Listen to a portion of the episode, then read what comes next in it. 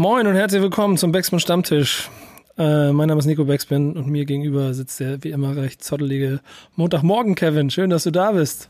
Na, Nico, wie geht's dir? Geht's dir so instabil, wie deine Verbindung ist heute? Ähm, das, wir haben noch nicht ganz geklärt, ob es meine Verbindung ist oder deine. Vielleicht ist es auch die von Nuri, der in der Redaktion dazugeschaltet ist und das ein bisschen aufs Ohr flüstern kann. Ich bin aber persönlich sehr stolz auf, siehst du das Licht, das hier so strahlt. Also mhm. ich hier so und du so mehr so. Mm. Ich habe nämlich meine Lampen. So, ich, ich, hab, ich bin eher so der natürliche Typ. Ja, ich weißt, es so, kommt so von der Seite, die, die Sonne kommt reingebrettert. Ja, stimmt, stimmt, da so ein bisschen. Das ist auch der Schatten, der würde Martin so videotechnisch fertig machen. Ich mhm. habe ähm, vor zweieinhalb Monaten oder zwei Monaten war es, glaube ich, habe ich mir Lichter bestellt für einen Arbeitsplatz quasi so, damit du so hier vernünftig bestrahlt wirst. Für so mhm. verschiedenste Produktionen. So UV-Lichter. Ja, ne, so, so Lampen einfach. Für die auch, Bräunung. Auch so, ja, nee, das wäre schön, aber auch so, auch so für, für den, den Twitch-Stream, äh, Stream-Kram und so. Und die sind original jetzt, nach zwei Monaten sind die angekommen. Völlig überraschend. Ich hatte schon nicht mehr damit gerechnet. Ich hatte die bezahlt, habe das alles gemacht. Dann habe ich zwei Monate nichts gehört und auf einmal waren am Wochenende die Kartons vor der Tür. Aus den Augen, aus dem Sinn. Ja, das sind die Momente, wo ich mich so überraschend drüber freue. Genau wie wenn dann irgendwann auf einmal Webcams auftauchen. Und äh, Frage an euch da draußen, wenn ihr diesen Podcast jetzt hört, ähm, falls ihr jemanden kennt, der einen Switch also idealerweise noch ein Original-Switch irgendwo im Laden hat, im Elektrofachhandel arbeitet und dann der Switch rumliegt, sagt mir Bescheid. Denn es ist die andere äh, große Baustelle, die ich gerade habe. Ich versuche gerade eine Switch du, zu kriegen. Du, Animal Crossing ist einfach, das Verlangen ist zu groß wahrscheinlich, ne? Du willst eine kleine nee, Farm einfach aufbauen. Mario Kart. Einfach sowas wie Mario Kart. Aber es Mario gibt Kart 8 Deluxe, ich werde, also No Cap, du gewinnst kein einziges Rennen gegen mich. Okay, Challenge accepted. Ja, machen wir, machen wir. Okay, auf der Switch? Geil. Ja, auf der Switch Mario Kart 8 Deluxe. Okay, machen wir, klären wir heute Abend gleich. Klären wir direkt heute Abend. Ja. Also ich, ich habe keine, aber du. Ah, du bist nicht. ein Spinner, bist du. Ich habe keine, Der, tut mir leid, aber. Ja, weißt du, ey, Kevin, wir beide, eins gegen eins, jetzt auf dem Basketballplatz, du machst keinen Korb. Hast du einen Ich habe gerade keinen Korb. Ich habe gerade keinen Korb, aber aber aber hundertprozentig. Mann, ja, ich bin so, weißt du so, hast du schon gehört, Spinner Nico hat eine neue Switch bekommen. Hey, Nico, hast du heute Zeit zum Spielen? Lang nicht gesehen. Aber ich habe echt, ich versuche welche zu kriegen. Es gibt keine. Es ist so krass. Ja, ja das ist richtig krass hochgegangen. Die kommen da gar nicht hinterher. Ähm, mittlerweile gibt's äh, bei, bei Ebay und so, bei, also für gebrauchte mhm. Nintendo Switch original Neupreis einfach. Mhm. Richtig teurer, krass. teurer, teurer. Ich bin, ich bin, also ich könnte den, ich könnte den Twitch-Durchschnittspreis im Moment, der liegt auf jeden Fall bei weit über 400 Euro. Und das ist eine riesengroße Frechheit. Macht mich auch ein bisschen sauer, ehrlicherweise. Aber ähm, das ist nicht unser Thema heute. Ich habe, wie gesagt, versucht, äh, mein, äh, mein Licht hier aufzubauen, damit ich mein Setup mhm. fertig mache. Aber trotzdem habe ich mich ein bisschen um äh, Hip-Hop gekümmert, denn wir wollen heute wieder Stammtisch aufnehmen. Und ähm, da wir ja sonst auch immer also zwei Sachen im Vorfeld haben, das eine ist ja so ein bisschen das Community-Feedback, Community das wir haben. Ähm, mhm. Und dann dahingehend auch ein bisschen das, was vielleicht in den Thesen und Diskussionen geführt hat. Und ähm, als Feedback haben wir eigentlich nur eine Sache, die mir diese Woche so ein bisschen ins Auge gefallen ist. Ich muss mal ganz kurz nach, wer war's? Genau. äh, aber hier hat irgendjemand, dessen Namen ich nicht aussprechen möchte, äh, doch Chris, Chris Towel, aber fand ich sehr schön. Der meinte, seitdem wir es wöchentlich machen, hört er, hört er jetzt jede Folge. Freut mich sehr, dass du dabei bist. Ich, ich glaube, einige Leute bekommen jetzt einfach mit, wann wir die Folgen hochladen, weil genau. es einfach jede Woche der gleiche Tag ist. Ansonsten war das immer so ein bisschen Glücksspiel, ob man das überhaupt mitbekommen hat. Aber genau deswegen finde ich das, glaube ich, auch ganz gut. Und es, es fühlt sich auch gut an. Ich bin gespannt, wie es wird, wenn wir wieder ein bisschen mehr auf Reisen gehen können, dürfen, müssen. Dann wird so Handyaufzeichnungen ähm, wackelig im Auto oder so. Aber äh, auch das gehört dann dazu. Wir können es auf jeden Fall versuchen. Ich freue mich Martin aber sehr halt drüber. mal kein Video. Ja, doch, Video machen wir immer. ähm, aber ich, ich mag es vor allen Dingen sehr gerne, weil auch so Dinge wie die Thesen, die wir jede Woche mit aufstellen, dafür sorgen, dass wir ähm, ja, weiß ich nicht, schon da draußen auch sehr angerichtete Diskussionen immer führen. Ne? Ich habe so, so ein paar Leute in meiner, in meiner Folger, Followerschaft, die wirklich auch jedes Mal auf die Thesen aktiv reagieren und mir viel dazu schreiben. Ich freue mich da wirklich sehr drüber. Mhm. Manchmal kann ich ein bisschen ausführlicher antworten, manchmal auch nur ganz kurz, aber ich mag es sehr gerne, dass die Diskussionen, die wir anregen wollen, funktionieren. Ich, manchmal kriege ich so Nachrichten aus dem Nichts, auch noch häufig so, ähm, kurz nachdem wir den Podcast hochgeladen haben, letztens glaube ich schon so kurz nach Mitternacht und da hat jemand, da schreibt dann jemand so einfach so, hey Kevin, wegen Dings. Und ich bin so, hä, haben wir über irgendwas gesprochen oder so? Und dann nehmen die halt so, ohne nochmal Kontext aufzunehmen, über die Thesen einfach. Und ich muss mir selber kurz zusammenbasteln, worüber diese Person gerade reden könnte. Und dann, äh, dann dauert es einen kurzen Moment. Aber ich freue mich immer, wenn ich so schnell aktives Feedback bekomme. Ähm, das Feedback, das wir auf die letzten beiden Thesen bekommen haben, können wir im Prinzip relativ schnell zusammenfassen. Denn du hattest äh, die These aufgestellt, für Promo zu lügen ist peinlich.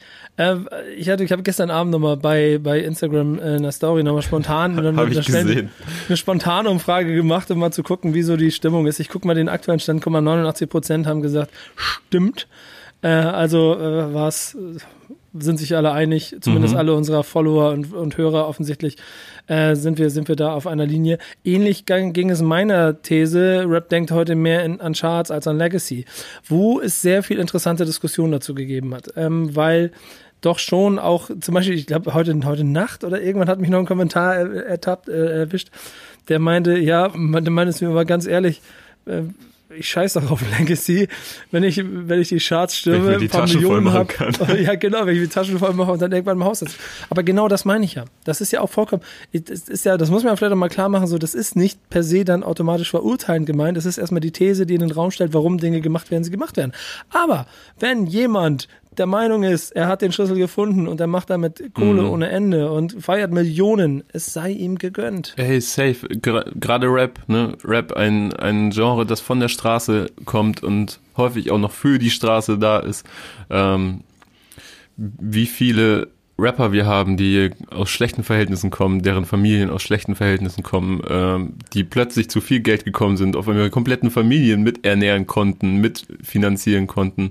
Und natürlich macht man das dann weiter, so wenn man aus diesen Motiven heraus Musik macht, so wenn man irgendwann gemerkt hat, okay, ich kann damit einfach Geld verdienen, lege alles Geld. Und ähm, deswegen, deswegen, das, das muss man, glaube ich, ziemlich deutlich unterscheiden. Ich glaube, an irgendeiner Stelle und dann hast du es halt wirklich richtig gemacht. Schaffst du es, diese beiden Dinge an die Charts denken und an die Legacy denken, legst du übereinander und dann äh, bist du in der Liga der ganz Großen angekommen. Und Kevin, das ist, stell dir vor, es ist so, du bist so im Wald. So, wir mhm. haben jetzt, wir haben jetzt quasi jeder so zwei äh, äh, Äxte in der Hand gehabt. Wir haben jetzt quasi so ein riesengroßes Feld freigemacht. Jetzt, jetzt kommen die Jungs und asphaltieren das Ganze. Die Landebahn ist fertig gemacht. Denn äh, offensichtlich landet jetzt auf dem, was wir eben geredet haben, so mit einem langen Sturzflug und einer langen Landebahn, die These. Also die Thesen. Bin auf dieser Landebahn jetzt also gelandet und erzähle dir jetzt die These. Und die, die kann ich noch so in zwei, drei verschiedene Richtungen variieren von der Formulierung her. Aber mhm. ich nehme sie mal so. Ähm, Formuliere sie mal so, dass sie nicht Na? so gut ankommt wie die These letzte Woche bei dir. Ja, aber dann. Okay, da, da, da, da gibt es zwei Varianten, habe ich auch schon drüber nachgedacht. Ähm, Capital Bra ist mehr Hip-Hop als alles andere in Modus Mio.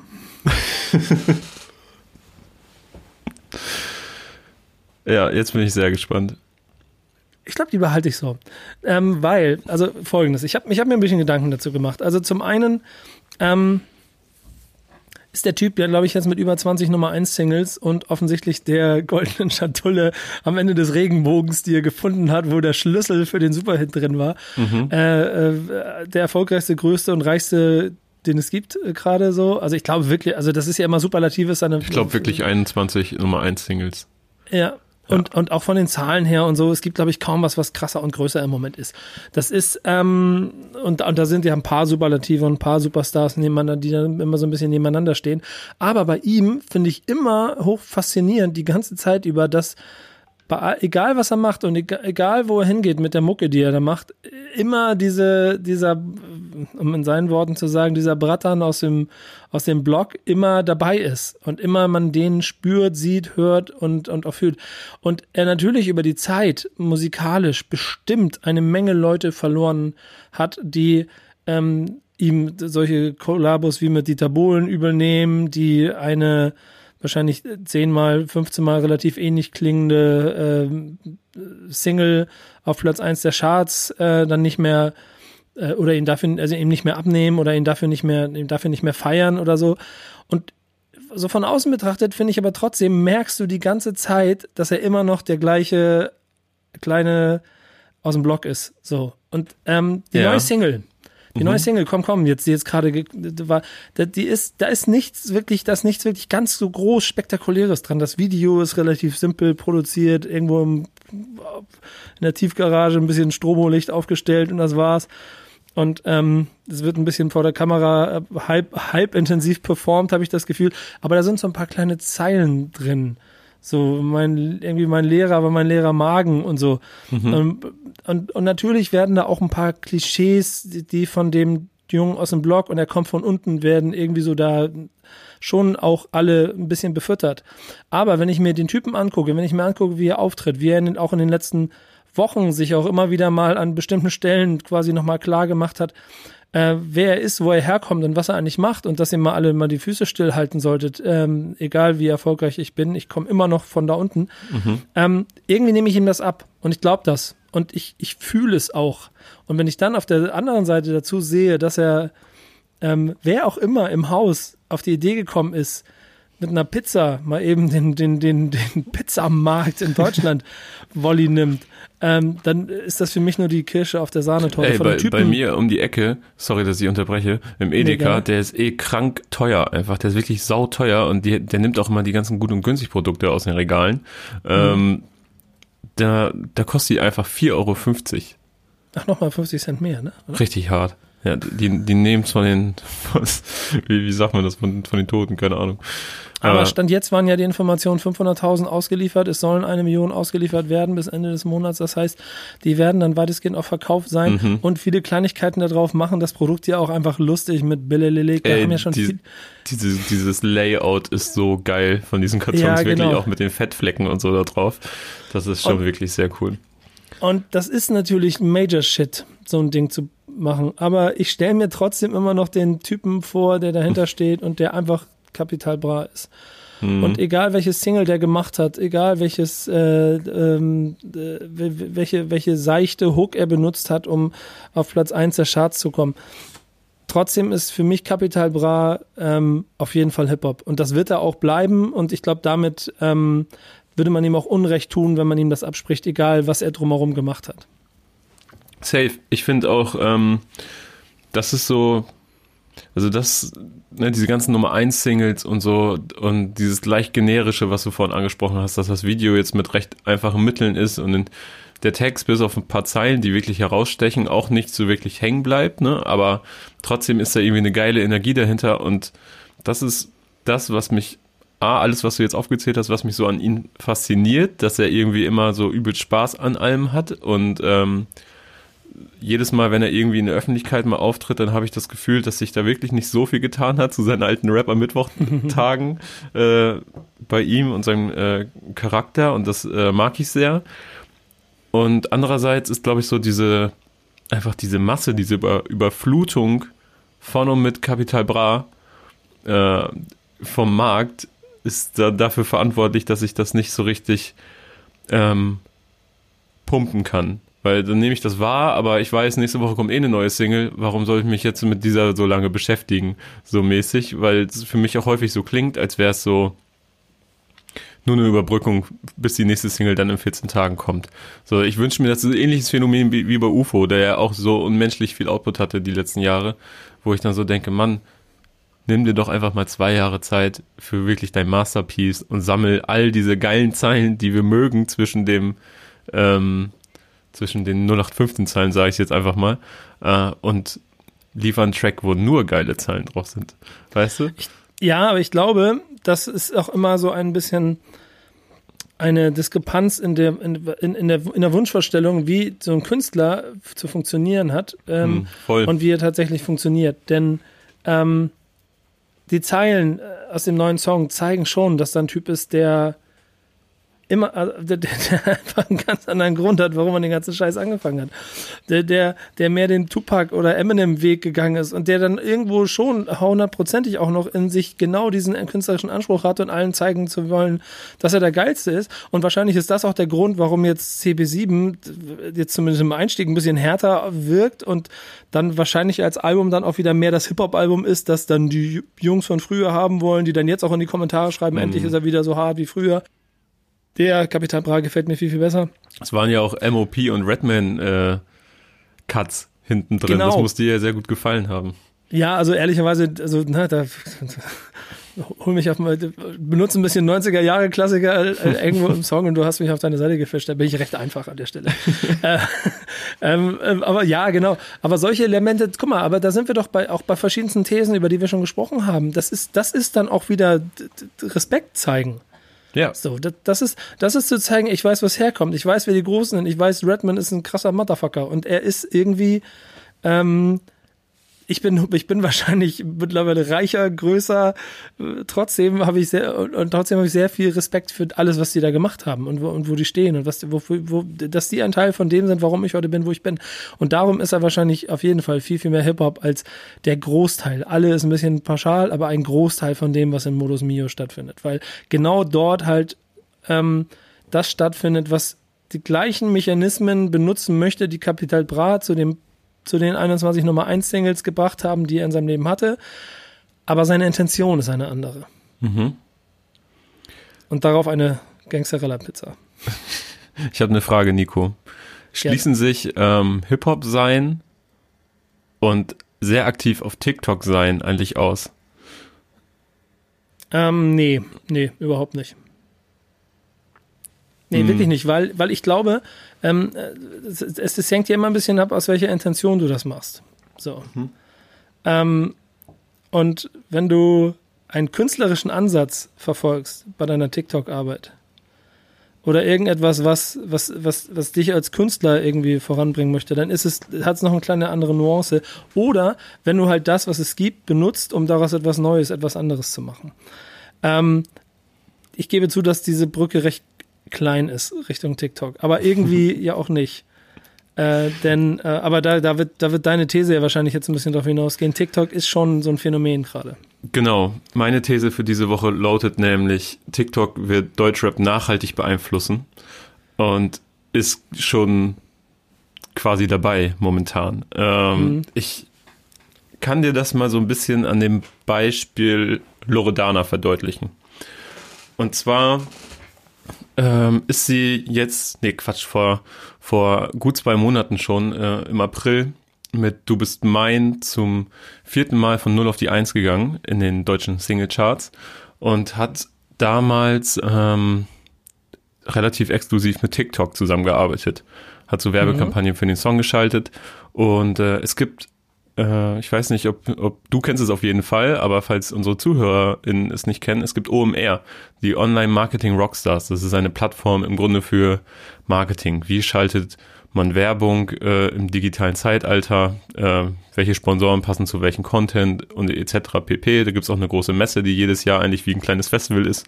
Und äh, mhm. äh, die haben. Die haben auch eine große Podcast-Agentur übrigens, die unter anderem Was ist Rap für dich vermarkten. Richtig.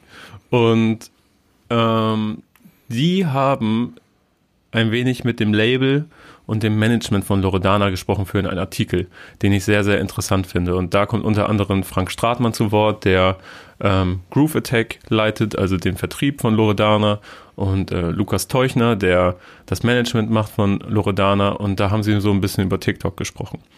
Und Frank Stratmann erzählt, dass sie äh, im letzten Jahr Jetzt rufst du an. Äh, hat, da hat Loredana von diesem Song eine Hörprobe auf Instagram geteilt und dann hat irgendein Follower von Loredana diesen Song gerippt, ihn auf TikTok zur Verfügung gestellt und da hat er sich dann ähm, tausendfach einfach verbreitet, dieser Songschnipsel, dieser Leak.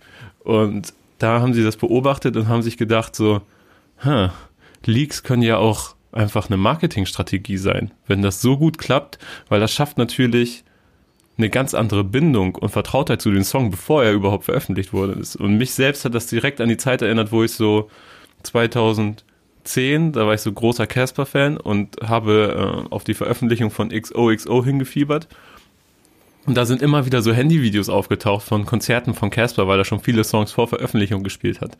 Da gibt's unter anderem das Video, das Handyvideo zu Herzwurm. Ein Song von Casper, der niemals erschienen ist, aber quasi eine Skizze von dem Song Lila Blau ist, der auf XOXO dann später vertreten war. Und der, dieses Video hatte damals schon irgendwie so 10, 20.000 Aufrufe. Jetzt, gestern habe ich nochmal nachgeguckt, hat 21.000 Aufrufe, was für die Verhältnisse ein zehn Jahre altes YouTube-Video verwackelt, Handy von einem Konzert ähm, von Casper, damals noch vor dem großen Durchbruch, verhältnismäßig viel Aufrufe sind. Also da hat das auch schon so ein bisschen funktioniert, aber eher so aus einer Beobachterperspektive und man will alles mitbekommen. Jetzt, es wurde nicht so bewusst für Werbung oder so genutzt, weil es sind ja auch Songs, die nie, die nie rausgekommen sind. Bei Loredana hat, jetzt rufst du an, damals Platz zwei äh, in den Charts geholt und da dachten sie sich okay, wir nehmen jetzt Kontakt zu TikTok auf, haben sie gemacht. Und dann war es schon beim äh, Folgetrack, den Loredana mit äh, Suna gemacht hat, so dass sie Nee, Quatsch, ohne Suna was. Du bist mein, dass sie, dass man den Song im April quasi bei der Entstehung beobachten konnte, bei der vermeintlichen Entstehung, eine Woche lang. Sprich, äh, es kommt so ein Video, ey, ich mache einen neuen Song, der Beat klingt so und so, ihr könnt schon mal reinhören. Ähm, dann am nächsten Tag hat sie gezeigt, wie der Verse ist, dann wurde die Hook gezeigt und diese Videos, du kannst den Sound ja immer weiter benutzen, das verbreitet sich dann immer und immer mehr und im Endeffekt haben acht Millionen Menschen den Song schon auf TikTok gehört, bevor er überhaupt erschienen ist. Das heißt, wenn er rauskommt, kennst du ihn einfach schon. Du hast schon den Ohrwurm und dann geht's richtig los. Und das nutzen ja auch schon Künstler in den USA. Also wir alle äh, haben direkt Tusi Slide im Ohr von Drake mit diesem Tanz, der einfach nur komplett auf TikTok ausgelegt ist.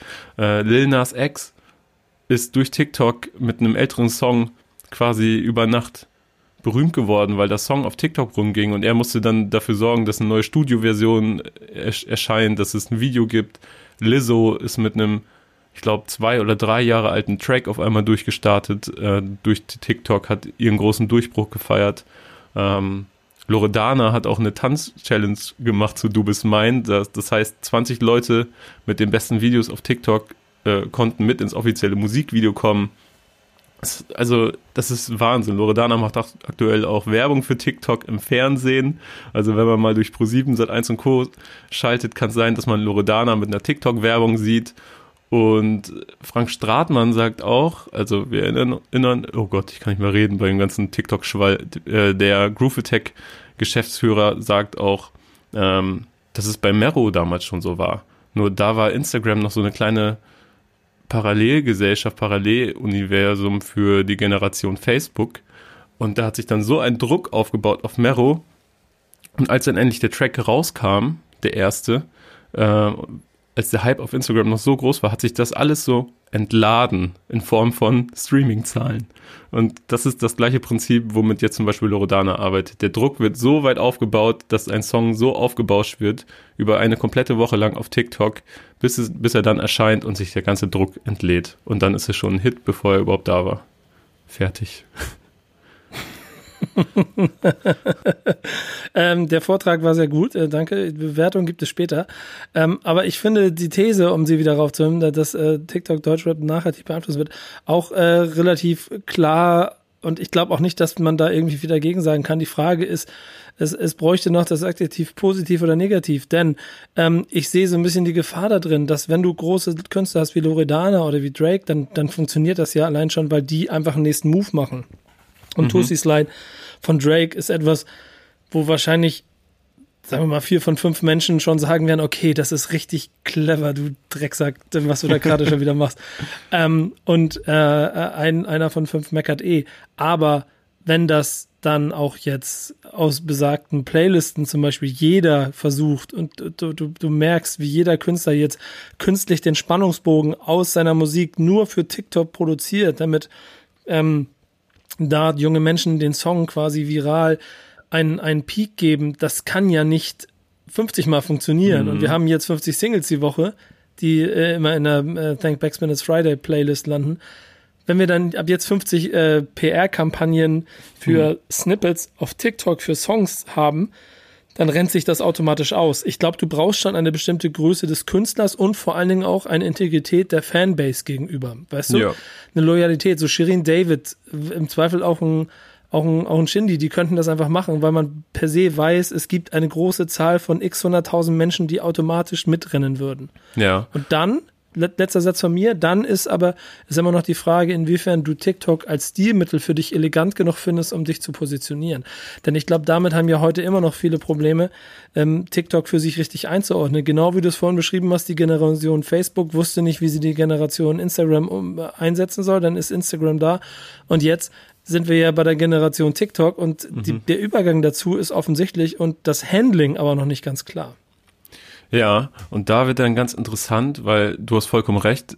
Es, das geht ja nicht, es klappt nicht, wenn das jeder einfach macht und jeder da diese Reichweite bekommt, weil es kann nicht jeder diese Reichweite bekommen, weil die ist ja nun mal irgendwie beschränkt. Aber in, im Fall Loredana war es so, dass ja wirklich aktiv mit TikTok zusammengearbeitet worden ist. Also TikTok hat sogar Pressemitteilungen rausgeschickt, einfach so, ey, sei aktiv dabei beim Loredana-Video, so sei Teil, sei Creator, sei Teil der ganzen Geschichte. Und wenn man sich jetzt mal anguckt, äh, wer bei A Million Entertainment ist, das ist nämlich eine Kreativagentur, die sich um Loredana kümmert. Ist ein, ist ein ganz interessanter Zusammenschluss. Äh, die beiden Gründer der Werbeagentur Dojo, die auch diese ganzen kultigen Edeka-Werbespots gemacht haben und hinter äh, der ganzen Kreativarbeit von oder beziehungsweise der Werbearbeit von Muschi Kreuzberg stecken, haben mit Lukas Teuchner, den Manager von nicht nur Loredana, vielen anderen großen Künstlerinnen aus Deutschland, ähm, und Michael Stockum, der früher bei 4Music war, äh, haben sie eine Agentur äh, namens Million Entertainment gegründet. Und das ist so ein Mix aus Artist Management, Kreativagentur und sie selber sagen Cultural Storytelling. Ne, kann man natürlich auch sowas wie sei eine Woche mit Loredana und Suna dabei, wie ein Song entsteht, kann man auch darunter verstehen. Und wenn man sich jetzt anguckt, wen die so managen, dann ist da Lena Meyer-Landrut, Loredana, Bowser, Jamule, Shindy, Apache, Bad Moms J, Celine. Und das sind alles Künstler, die auf TikTok sehr gut funktionieren können, schon ja, sehr gut ja. funktionieren. Safe. Und das macht nur Sinn, dass die eng mit denen zusammenarbeiten und den Kontakt dahin suchen definitiv. Das ist halt auch ein Modell, das, wie du schon sagst, nicht auf jeden Künstler funktioniert. Ich kann mir im Moment Shindy nicht ganz so vorstellen, obwohl er im Zweifel ja nur den Song liefern muss äh, und die, doch, dann kann ich es mir doch vorstellen. Aber ob er aktiv in der TikTok-Kampagne stattfindet, weiß ich nicht. Ähm, das weiß ich auch noch nicht. Aber er hat mich schon häufiger überrascht in der Vergangenheit, so mit diesen kleinen Sketches am Ende seiner Videos, ja. wie er da zum Beispiel in der alten McDonalds-Schürze im im VW Golf 2 ja. oder so sitzt und äh, irgendwie 50 Cent hört das habe ich ihm eine Zeit lang gar nicht zugetraut, diese, diese amüsanten Sketches. Aber sehe ich genauso wie du. Ich habe mir auch nochmal die ganzen TikTok-Profile von denen angeguckt. Äh, viele sind da gar nicht so aktiv wie zum Beispiel Loredana. Ähm, aber es reicht im Zweifel ja auch einfach Musik zu liefern und vielleicht ein paar ikonische Bewegungen aus zum Beispiel einem Apache-Video, die dann äh, Nutzer ja, auf du, TikTok nachahmen können. Weißt du, was ich da ganz spannend finden werde? Weil, guck mal, es gibt ja immer noch eine große Ägide an Künstlern, die noch nicht mit TikTok arbeiten. Und eigentlich, also nicht so richtig, oder wenn, dann nach bisher handelsüblichen Mechanismen, die die erste Generation quasi vorgemacht hat und wenn dann äh, ich Robert Lewandowski dabei zugucke, wie er anfängt zu tanzen wie 14-jährige Mädchen, dann wird es unangenehm. Aber man darf dadurch nicht den Fehler machen, ein Medium komplett per se zu verurteilen, denn es liegt an der Kreativität der Künstler. Und wenn die nun mal Musik machen und hier ein Medium ist, das Musik als eines ihrer Kernelemente sieht, dann ist das ein wunderbarer Spielplatz, auf dem Künstler, die Bock auf Mucke haben, das Medium nutzen können. Und da bin ich gespannt drauf. So, ob es nur darum geht, dass ein Tanzschritt gemacht wird, ob es vielleicht sogar Performance-Ideen geben wird, ob es welche Art von Interaktivität noch kommt. Ich glaube, da können sehr viele sehr spannende Sachen passieren, die, und das ist dann ja der nächste Punkt, oder der letzte, der letzte auch bei sowas wie TikTok. TikTok gehört, gehörte bis, bis vor kurzem lass es, lass es sagen, jungen Menschen von vielleicht 12 bis 18 die getanzt haben und die sich Millionen Followerschaften aufgebaut haben. Das war, das ging Facebook auch mal so vor. Da waren sie ein bisschen mhm. älter, aber vor, vor 100 Jahren. Das ging Instagram auch so. Jetzt kommt die Industrie, hat's gesehen und nimmt sich TikTok im Ganzen und macht da jetzt Geld mit. Das heißt automatisch, dass die junge Generation eh schon zum nächsten Medium irgendwann umwandern wird, aber alle alle großen Haie, die dann dabei sind, jetzt das Ding versuchen werden, für sich optimal auszuschlachten. Und das kann interessant werden. Weil ähm, ich, ich erkläre es warum.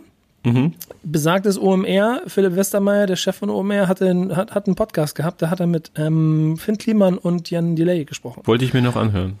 Musst du unbedingt machen, ist wirklich, also eine echte Empfehlung. Ich finde, das ist sehr, sehr spannend. Ich, man muss ein bisschen in die Generation gehören. Es ist sehr, sehr spannend. Ähm, und man kann da auf jeden Fall auch, also finde ich, viel rausholen. Aber das Spannende vor allem war, dass Finn Kliman TikTok scheiße findet und Jan Delay TikTok geil findet. Und ich habe nicht verstanden, warum. Aber ich fand es so toll. Also, oder was heißt, ich habe so, ich habe, okay, das hat mich verwundert. Aber er hat es erklärt, ey, es ist Mucke, ist doch geil, irgendwie muss man damit was machen.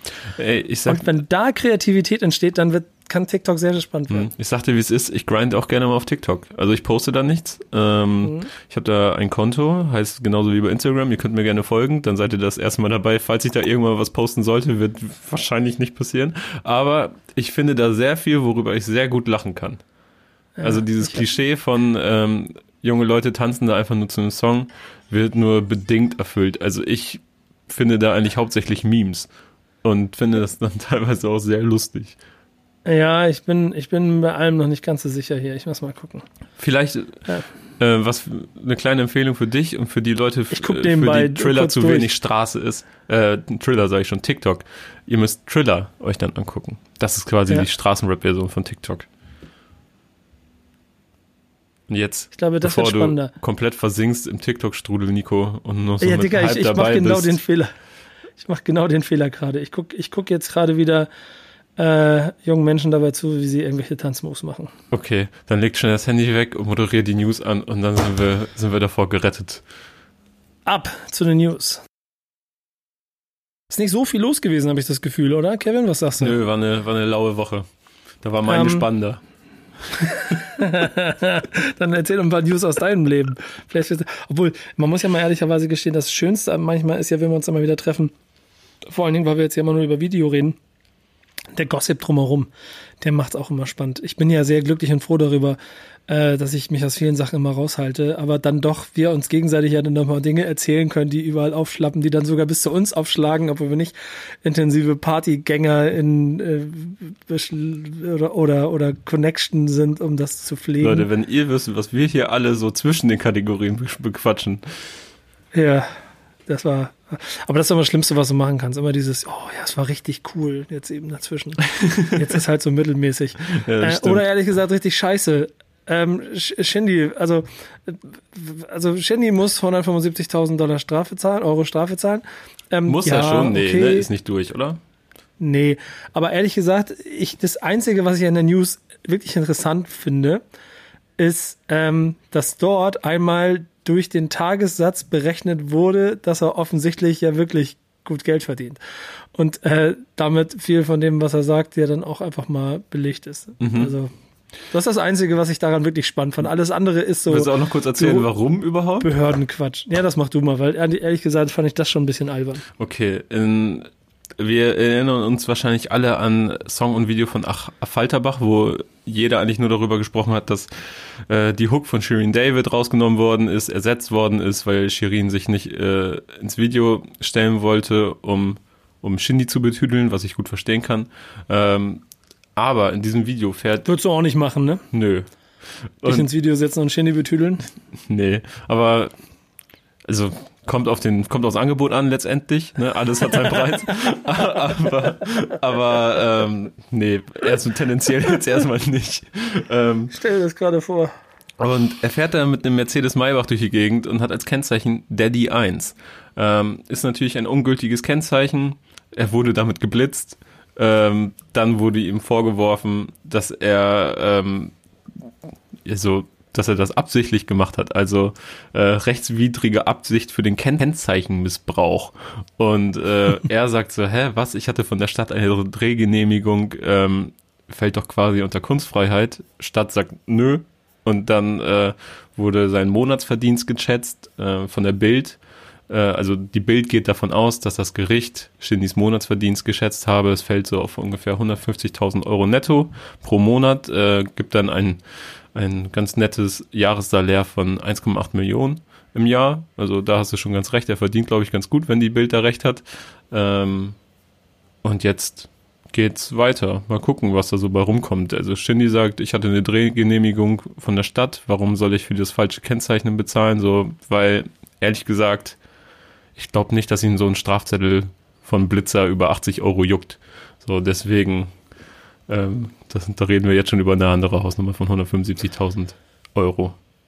Ja, mal auch gucken. Am Ende, also ohne, auch ohne rosa Rap-Brille, wäre das jetzt ein Kumpel von mir passiert, dann hätte ich auch gesagt, und wenn er nur 12.000 Euro bezahlen hätte sollen oder so, ähm, hätte ich auch gesagt, das ist ja lächerlich.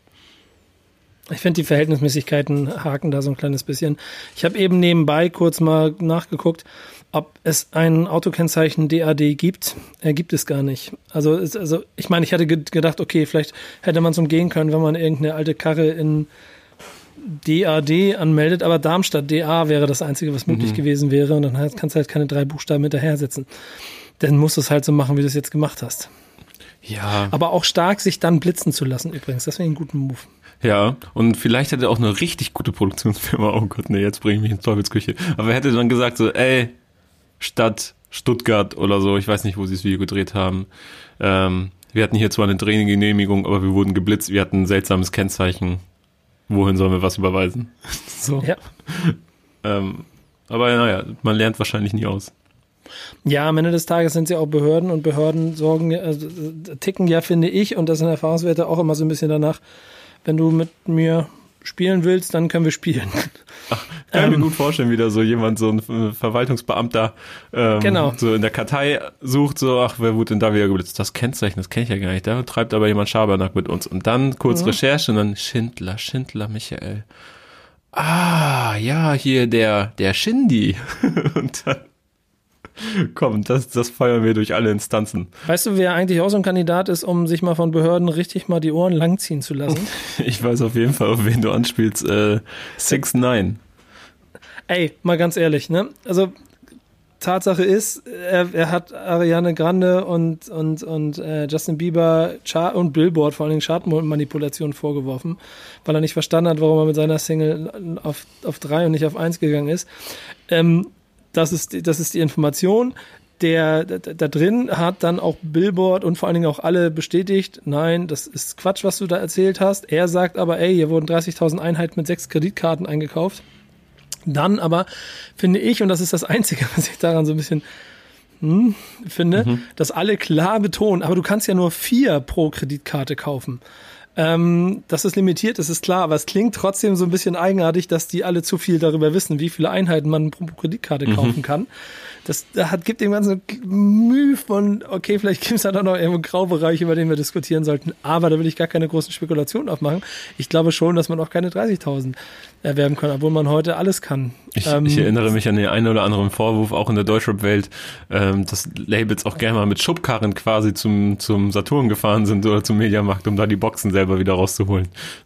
Ja, wir wissen es nicht. Wir, also wir wissen es nicht. Es gibt genug Dinge zwischen Himmel und Erde und ähm, da gibt es bestimmt auch den einen oder anderen Schmuh, der mal passiert ist.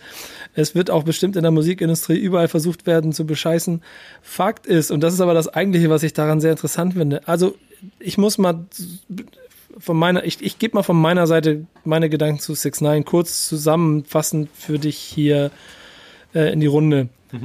Ich habe den früher nie ganz wahrgenommen. Ich habe ich hab so ein bisschen so den einen oder anderen Song mal gehört, habe hab aufgrund des äußerlichen Erscheinungsbildes und der, der Geschichte, die ich da drumherum gehört habe, von einem Typen, der, der ja offensichtlich ja doch auch aus etwas, der kam ja wohl doch dann irgendwie ein bisschen aus, aus der Hood, aber es wirkte wie der kleine Junge, der mit den großen bösen Jungs spielen will, das cool findet, dann daraufhin gehend eingebuchtet wird, weil er zu viel mitgespielt hat, dann aber äh, den besagten Schwanz einzieht und versucht, sich irgendwie aus der Sache rauszudrehen, dann die große Snitch ist, dann dadurch Jahre äh, seiner, seiner ähm, Haftstrafe weniger verbüßen muss, dann aufgrund von Asthma und Corona auch noch früher entlassen wird und seitdem ungefähr alles macht und alles tut, was ähm, man in meinen Augen, also wo ich jedes Mal das Gefühl, eigentlich, du, du müsstest eigentlich mal, mal geschüttelt werden oder da müsste mal wieder Mama kommen, um dir mal zu erzählen, wie du dich zu benehmen hast. Weil ich das Gefühl habe, also äh, man muss da zwei Sachen dazu, ich glaube auf jeden Fall Marvin, guckt, guckt euch die Marvins Room Folgen an, er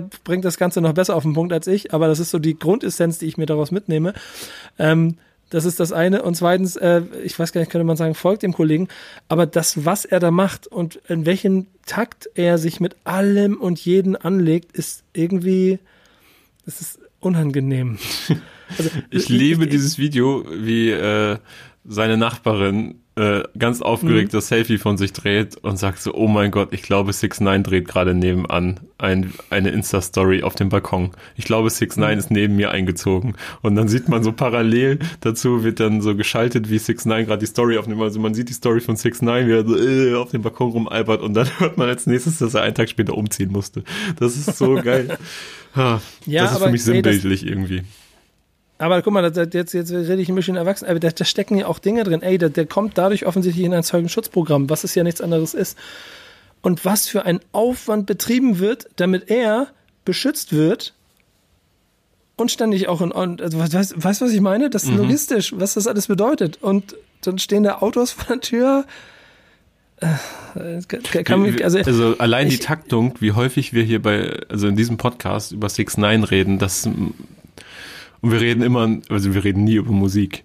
Also das ist auch nochmal nee. ein Fakt. Er, diese und, Sachen, und, die er jede Woche so bringt, sind so skurril, dass es sie jede Woche in unseren kleinen Podcast schaffen. Und vor allen Dingen, da gibt's noch so eine andere Note, die, die ich daran auch darf, also dann schon wieder auch verschmitzt und mit, mit dem Augenzwinkern sehe er gehört definitiv gerade zu den Personen in der Welt, mit denen man sich nicht anlegen sollte, habe ich das Gefühl. Weil egal, wen er sich schnappt und egal, wer den einen Funzel oder den die kleine Mini-Vorlage annimmt und darauf reagiert, kriegt sofort dann ja auch von der ganzen Fanbase und so, kriegt sofort Welle der Empörung und des, und des Gegenwindes. Amerikanische so. äh, Algier. Ja, ja, genau. Ja, schön gesehen. So, ich weiß nicht, aber auch noch den, wenn er auch noch den Da Vinci Code irgendwann rausholt. Obwohl LG ehrlicherweise der Kandidat wäre, der ruhig beim bei 6.9 mal ja, das kann, tierische Maßnahmen. Das kann ich mir sogar vorstellen, dass das, dass das hinhaut. Also, weißt du, ja, genau. also, ey, aber der, Farid, den, den ne, um mal zum nächsten Thema zu kommen, Farid Bang war eine Zeit lang auch so ein Kandidat, der, mit dem man ähm, sich nicht anlegen sollte. Gar nicht so aus Angst vor körperlichen Konsequenzen, sondern eher so, was Farid mit dir im Internet anstellen kann innerhalb von kürzester ja, Zeit. So, das kann er sicherlich auch immer noch, aber ich habe so bei seinen Interviews in letzter Zeit so das Gefühl, dass er so deutlich entspannter ist als noch vor fünf, sechs Jahren. Ah, Digga, aber hast du, hast du, wie, wie, wie hieß nochmal diese Moderatorin? Radiomoderatorin? Nuri, weißt du noch, wie diese Radiomoderatorin hieß, die er sich da vorgenommen hat? Und ich glaube von, von, von irgendeinem Radiosender in NRW war die ja. Nuri in der Redaktion kann nebenbei kann nebenbei mal ganz kurz gucken. Ähm, die Geschichte, da also die fand ich schon interessant. glaube ich. Ja, das, das wirst du auch mitgekriegt haben. Es gab eine Radiomoderatorin, die hat sich über Farid Bang lustig gemacht und dann hat Farid Bang in seiner Story quasi das direkt aufgenommen und hat das, hat das, ist in die Opferrolle eingestiegen mhm. und hat quasi klar gemacht, dass es, dass er sich hier verletzt fühlt und dass es nicht in Ordnung ist, dass eben man sich über ihn aufgrund seines, äh, äh, auch, ach, auch familiären Hintergrunds so lustig sie, macht. Die hat sich, glaube ich, über seine Aussprache und so lustig gemacht. Eins zu eins ne? umgedreht. Ja, ja genau. Da, also, wie heißt sie nochmal? Lola hieß die, genau. Genau. Welcher Sender war das? Finden wir auch gleich noch raus. Ähm, auf jeden Fall hat, hat sie, hat sie ja, ähm, also das gemacht, hat sich über Farid Bang lustig gemacht. Farid Bang hat in der Sekunde, nachdem er sich über alles und die Welt lustig gemacht hat, es umgedreht und hat quasi gezeigt, ey, hier, ich bin hier, werde hier gerade, werde hier gerade, ähm, ähm, was, wie heißt denn nicht misshandelt? Ähm, diskriminiert. Mhm. Dankeschön. Werde hier gerade diskriminiert. Und also bei aller Liebe, wer Farid in den letzten 10, 15 Jahren begleitet hat, weiß, dass dem alles widerfahren kann, aber keine Diskriminierung, ja. weil dem alles scheißegal ist. Trotzdem hat er, und das ist, das ist das Interessante, aber hat den Punkt gehabt, es, liegt, es war ja trotzdem inhaltlich richtig, dass es falsch ist, sich über die Aussprache lustig zu machen. Mhm. Nur er hat es halt in Farid-Manier wiederum umgedreht und hat es zum Teil seiner Promokampagne gemacht und hat der, sie auch dann wieder hervorragend Volley genommen. Also wieder ein Beispiel dafür, leg dich nicht mit Farid Bang an, steig nicht mit ihm in den Ring, weil du wirst dieses Spiel verlieren. Er wurde ja auch immer mal, also das ist ja auch immer wieder passiert, ne, dass er so ähm, aufgrund seiner seines Humors, seiner Aussprache und so so so quasi Opfer von so klassistischen Witzen geworden ist. Also ich erinnere mich auch noch an, an seinen Auftritt damals bei Stefan Raab, wo Stefan Raab es immer wieder so krass lustig fand, äh, dass Farid Abitur hat. So, ach, und du mhm. hast Abitur? und so. Ich glaube, da hat sich, das hat sich Farid nie zu Herzen genommen, aber ähm, Vielleicht auch, weil Stefan Raab damals noch ein zu großer Player war, um sich damit, äh, damit ihm anzulegen. Aber ähm, ich, ja. glaub, ich glaube, Farid hat, hat eine gewisse ähm, so eine gewisse, gewisse ähm, Pufferzone in sich, wann, äh, wann es ihn wirklich so wild wird. nervt mhm. und wann er wirklich sauer wird und wann er es quasi so für sich selber auch ironisch nutzen kann. Äh, er hat jetzt in der Promophase sich dem ähm, Format, wie viel ist dein Outfit wert? Äh, Guckst du das manchmal? Quasi Nee, überhaupt nicht. Und ich finde, ich finde sowohl das Format als auch das alles, ich finde das schlimm. Ich finde das echt schlimm. Ich gucke mir das manchmal an, aber ich gucke mir oh, immer, nee, ich gucke mir aber immer nur eine bestimmte, also er hat nochmal so Unterkategorien. Wir reden jetzt hier von, ich glaube, der YouTuber heißt Leont. Ähm, ja, genau. Oder sagt man Lion? Ich weiß es ehrlich gesagt nicht. Ich, ich beschäftige mich damit nicht, außer dass ich ab und zu mal ein paar Videos gucke. Und, ähm, keine Ahnung. Und der kommt ja aus Hamburg und sein Kanal findet dementsprechend auch in Hamburg statt. Und der hat nochmal so. Auch mal, hat er nicht auch mal gerappt eigentlich? Keine Ahnung, aber der hat so, hoffentlich nicht, aber der hat so, der hat so Unterkategorien, nochmal von wie viel ist sein Outfit wert. Und eine Unterkategorie ist Rich Kids. Und dann gucke ich mir richtig gerne die, äh, wie viel ist dein Outfit wert, Rich Kids, äh, Rich Kids Edition aus Hamburg an. Weil dann siehst du, was da so für Leute durch diese teuren Einkaufsstraßen von Hamburg laufen. Und wirklich, das ist so, ich erinnere mich an so einen Typen, der, äh, der hat erzählt, der ist aus Stuttgart hoch nach Hamburg, um einzukaufen und hat sich so allerlei Scheiß geholt. Ähm, erzählt so, dass sein Vater bei Mercedes arbeitet und äh, ich weiß noch, ein Kumpel von mir konnte da auch irgendwie so, der ist großer Mercedes- und Autofan, der konnte da irgendwie so einen Link herstellen und das ist wohl irgendwie ein Sohn gewesen von einem Vorstandsmitglied bei Mercedes oder so. Und äh, weil er ja auch immer nach den Namen fragt und nach den Insta-Namen. Und dann kommt so auch die Frage, wie kannst du dir das leisten? So, du bist 16 Jahre alt. Also, ja, meine Eltern unterstützen mich da, also und so. Das, das ist so geil, also wirklich zum Kopfschütteln. Ich halte das nicht lange aus, aber ab und zu brauche ich so einen Reality-Check für mich, dass es sowas gibt. Nee, und genau das, das halte ich nicht aus und das kann ich auch nicht, kann, da kann ich nicht mit umgehen. So, das macht mich fertig. Da werde ich echt sauer auch irgendwann. Und ähm, das Einzige, was ich da Farid so ein bisschen, also oder, oder Farid hat das Ding halt dann so ein kleines bisschen gemacht und ist dann irgendwie auch gehops genommen in seiner handelsüblichen Art indem er sein Outfit für 24 Euro zusammengestellt hat, aber mit 210.000 Euro für Uhr und Armband quasi trotzdem den Rekord gebrochen hat. Ähm, Teil der Kampagne, ganz lustiges er hat, Video. UFOs Rekord gebrochen, ne? Also ist dann, glaube ich, so ja, genau. trotz 24 Euro Klamotten auf über 200.000 Euro Outfit gekommen. ja, genau.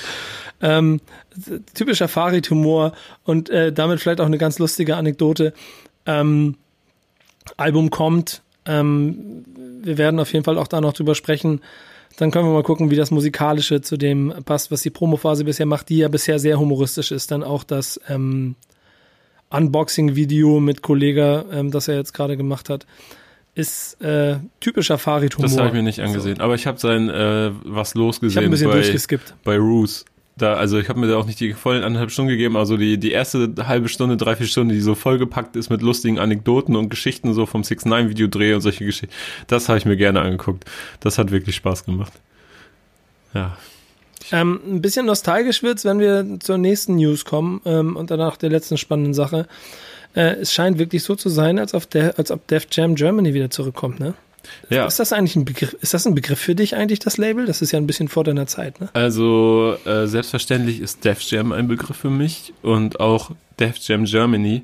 Allerdings kann ich da jetzt nicht auf irgendwelche Releases zurückblicken oder so, die mir krass in Erinnerung geblieben sind. Ich weiß, dass da so ein paar Namen damals äh, gesigned waren hier in Deutschland und das ist ein schnelles, also so schnell das Label da war, so schnell war es auch wieder weg, aber äh, dementsprechend ist das nicht wirklich bei mir hängen geblieben, nein.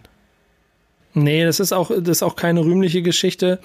Ähm, es wurde, also unter, kurz zusammengefasst muss man sagen, dass da ähm, schon ähm, ein sehr großer Name in Deutschland ziemlich schnell verbrannt wurde. Der Bär Leske, der, der ähm, Manager der Fantastischen Vier, hatte damals auch den äh, Bums zuerst übernommen.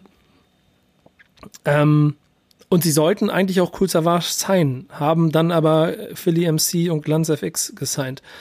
Ähm, aber auch so Specialist oder Concrete Finn, also schon auch Hip-Hop Legacy der, der 90er Jahre mit ins Boot. Specialist, mein zweites aber, Konzert.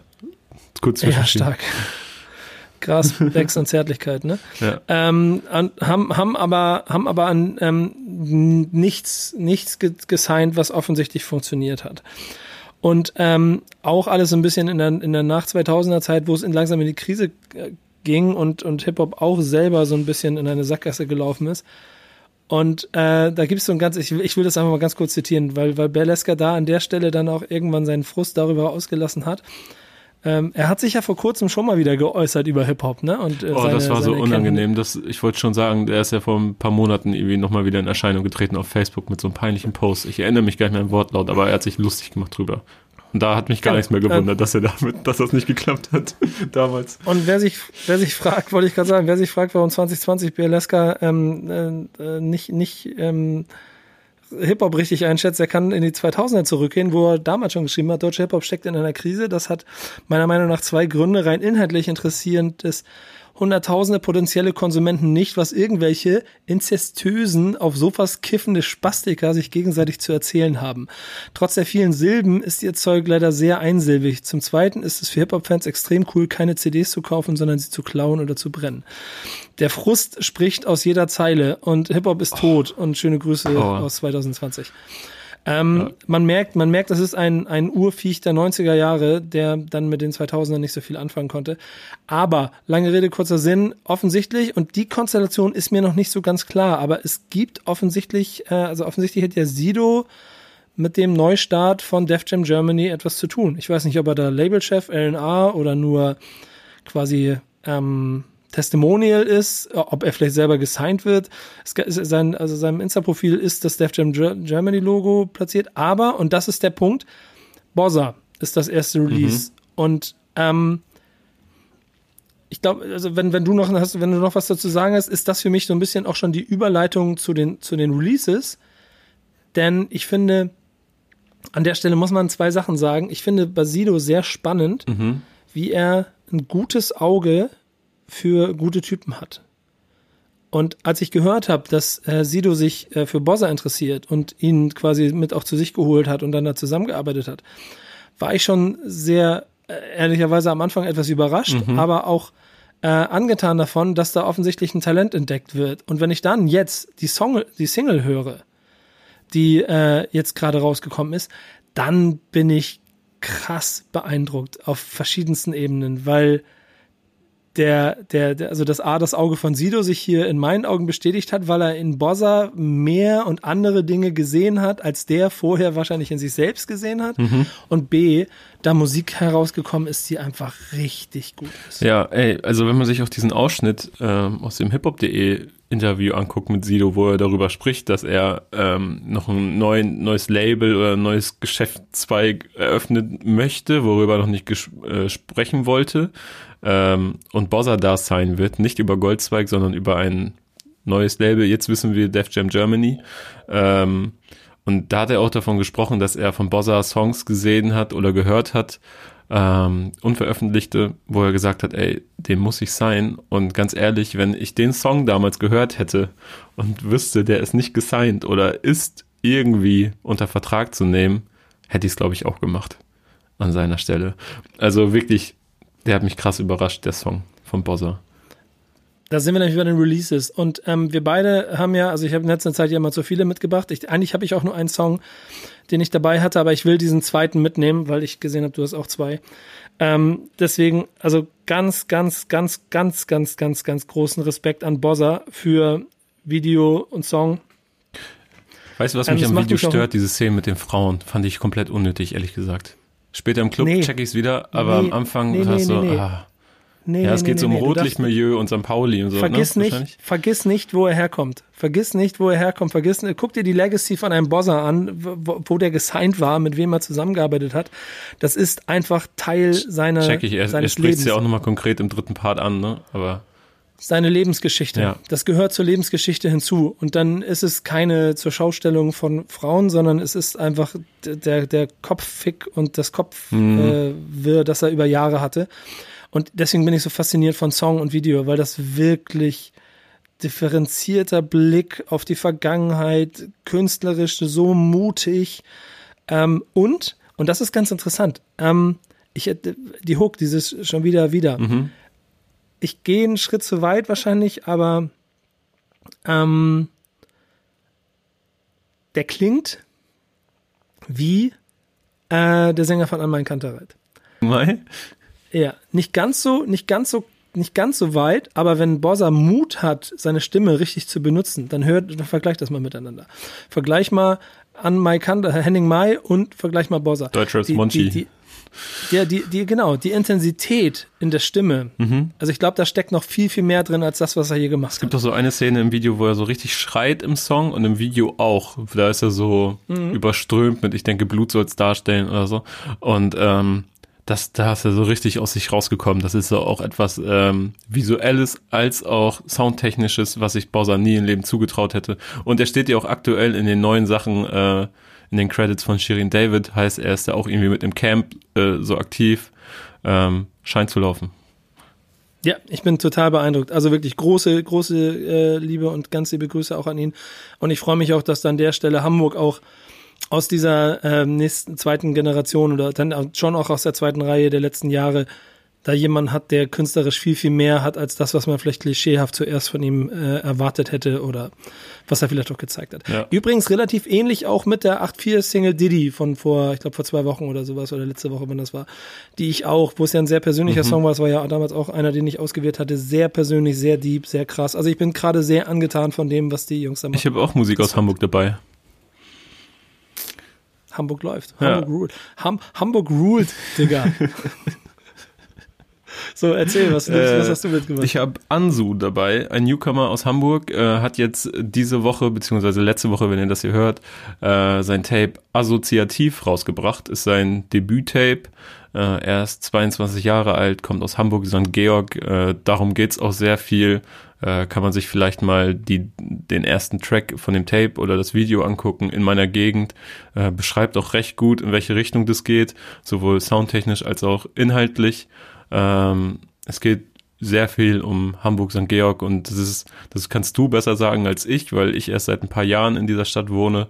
Ähm, aber da ist es schon recht rough rund um den Hansaplatz. Ich habe auch äh, ein paar Monate lang genau am Hansaplatz gewohnt und und du freiwillig so an den Hansaplatz gezogen bist, Alter. Für das Blacksmith-Praktikum damals habe ich äh, am ja, Hansaplatz Respekt, gewohnt. Bruder. Und ähm, es gibt kaum, es gibt kaum eine, äh, es gibt in, im Zentrum kaum eine assigere Stelle als St. Georg und den Hansaplatz. Das Absurde an St. Georg ist halt, dass es so zweigeteilt ist. Ein ähm, sehr exquisites Viertel auf der einen Seite, diese Alsternähe, mhm. ähm, die Schulen-Community hat, hat quasi einer, ganze einer ganzen Straße so viel krass buntes, tolles Leben eingehaucht. Ja. Und eine Parallelstraße weiter ist also quasi so, die andere große Straße ist halt voll in der Hand von ähm, türkischen, kurdischen, was auch immer, da möchte ich mich jetzt nicht aus dem Messer lehnen, aber auf jeden Fall orientalischen Restaurants, Läden mit allem drum und dran, wo ich eigentlich, ich finde, es ist die stärkste Ecke, um in Hamburg essen zu gehen. Und genau in der Mitte dazwischen ist der Hansaplatz. Mhm. Und es gibt, ey, es gibt nichts Assigeres als den Hansaplatz. Wirklich, also so ich, ich koche auch sehr viel und sehr gerne und da einkaufen macht mega Bock mit den ganzen Märkten. Ähm, und das hat mir super Spaß gemacht, aber es ist auch jedes Mal ein Kampf, sich durch diese Menschenmassen zu arbeiten, die da unterwegs sind, um nur mal kurz einkaufen zu gehen. Und, äh, und ja. Ähm, weißt du, was ich daran liebe? Ich gehe da ganz oft, da gibt's so zwei, drei Restaurants, wo ich sehr gerne essen gehe. Und immer wenn ich Zeit habe, dann fahre ich da hin und gehe da essen, dann setze ich mich draußen hin. Gut, ne? Jetzt seit mhm. ein paar Monaten nicht, wenn das dann möglich ist und so weiter, ne? Corona. Aber in der Vergangenheit sehr viel. Ähm, sprechen wir in der Vergangenheit. Und es war total interessant zu sehen, der Hauptbahnhof ist direkt da, dann kommt der Steindamm, mhm. da sind die Restaurants. Und dann musst du noch so 100, 200, 500 Meter weiterlaufen und dann sind da ganz viele Hotels. Und das sind ganz viele Hotels von denen, von denen du ganz genau weißt, wenn jemand ein Wochenende in Hamburg plant und er sucht sich in, in, in, in, in Bahnhof Nähe ein Hotel, mhm. ah, guck mal, nur 500 Meter, da können wir ja zu Fuß hingehen.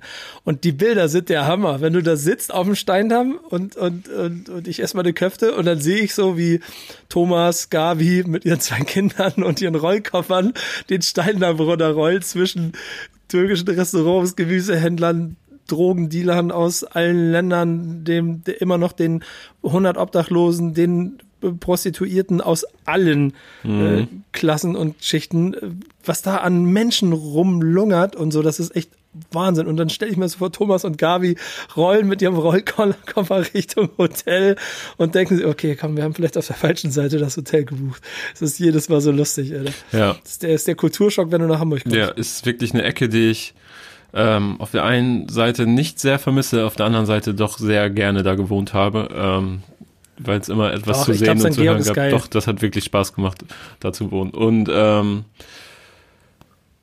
dann Ansu, wie er halt anders als ich, privilegierter äh, Idiot für ein Hip-Hop-Praktikum nach Hamburg komme und da dann drei Monate lang wohne, ähm, da aufgewachsen ist und halt auch ganz andere Geschichten aus St. Georg erzählen kann, als ich es kann, weil ich da halt zum, zum Einkaufen und zum Essen und zum Wohnen, äh, aber halt wahrscheinlich in der etwas schöneren Gegend da war, obwohl Bremer Reihe ist schon direkt am Hansaplatz, aber du weißt, Ja. was ich meine.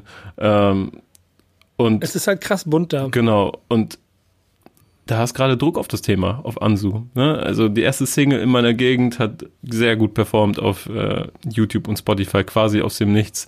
Äh, die Single Assoziativ hat auf YouTube nach vier Tagen auch 100.000 Klicks gesammelt. Äh, der Junge ist 22, macht alles mit seinem ähm, Produzenten Kato zusammen. Und ähm, im Grunde Der hat eine krasse Stimme der übrigens. hat wirklich eine krasse, Der hat eine krasse Stimme. Stimme. erinnert mich ein bisschen an Jalil, äh, die Stimme. Genau, ja. Und man kann ihm halt sehr gut zuhören, weil ich finde, also es hat so hier und da, ne, wenn diese 808 da so reinscheppert, dann hat es so ein bisschen Drill-Anleihen, aber es ist kein Drill, es ist schon sehr trappig, aber auch sehr langsam und was Ansu anders macht als andere darauf, ist, dass er sehr technisch ist und sehr viel erzählt einfach. Es ist nicht so, dass er sich genauso wie der Beat minimiert und ähm, dass er nur sehr wenig von sich preisgibt, sondern er erzählt sehr viel. Und das finde ich sehr spannend. Äh, auf Tape-Länge vielleicht noch ein bisschen eintönig das Ganze, aber ich glaube, der kann da richtig was draus machen. Das finde ich sehr geil. Du hast halt Bock auf ihn, das finde ich sehr gut. Ja. Ist auch ein sehr spannender Künstler. So, also das, das ist ein Tipp, den kann man auf jeden Fall mitnehmen. Mein zweiter Song, den ich mitgebracht habe, ist eine ähm, Nummer, die also da ist eine Überraschung für mich drin, denn äh, ich habe äh, vom, vom Künstler Pimpf in den letzten Jahren nicht wirklich viel Musik mitbekommen oder, oder auch wirklich Bock äh, auf, auf Songs gekriegt. Ne, liebe Grüße. Wir, wir haben uns auf anderer Ebene immer mal ganz gut ausgetauscht. Aber musikalisch ist da nicht viel bei mir hängen geblieben. Und nachdem er vor ein paar Wochen schon diesen Leg dein ähm, Ohr auf die Schiene der Geschichte Song ähm, gemacht hat, den ich schon sehr stark finde, legt er jetzt gleich hinterher. Äh, Shogun heißt der Produzent, ähm, der auch in Berlin lebt, aber ähm, so ein bisschen West Coast G-Funk-Style ähm, Mucke macht. Ähm, hier in diesem Fall auch den zweiten Part rappt. Ähm, der Song heißt Courtside und ist, guck mal, vielleicht, ich, ich, es gibt so, es gibt so zwei, ich habe ich hab den ein paar Mal gehört. Ähm, es gibt so zwei Ecken, die ich daran sehr, also die mir erklären, warum ich den Song so geil finde. Das eine ist, ich bin äh, voll gehypt und geflasht noch auf The Last Dance. Hab jede Woche wie ein kleiner Junge mich darauf gefreut, wenn es wieder zwei neue Folgen gegeben hat. Bin mega hyped auf NBA. Es ist, ich war kurz davor, mir den ganzen Scheiß nochmal anzugucken, einfach nur, weil ich es so geil fand.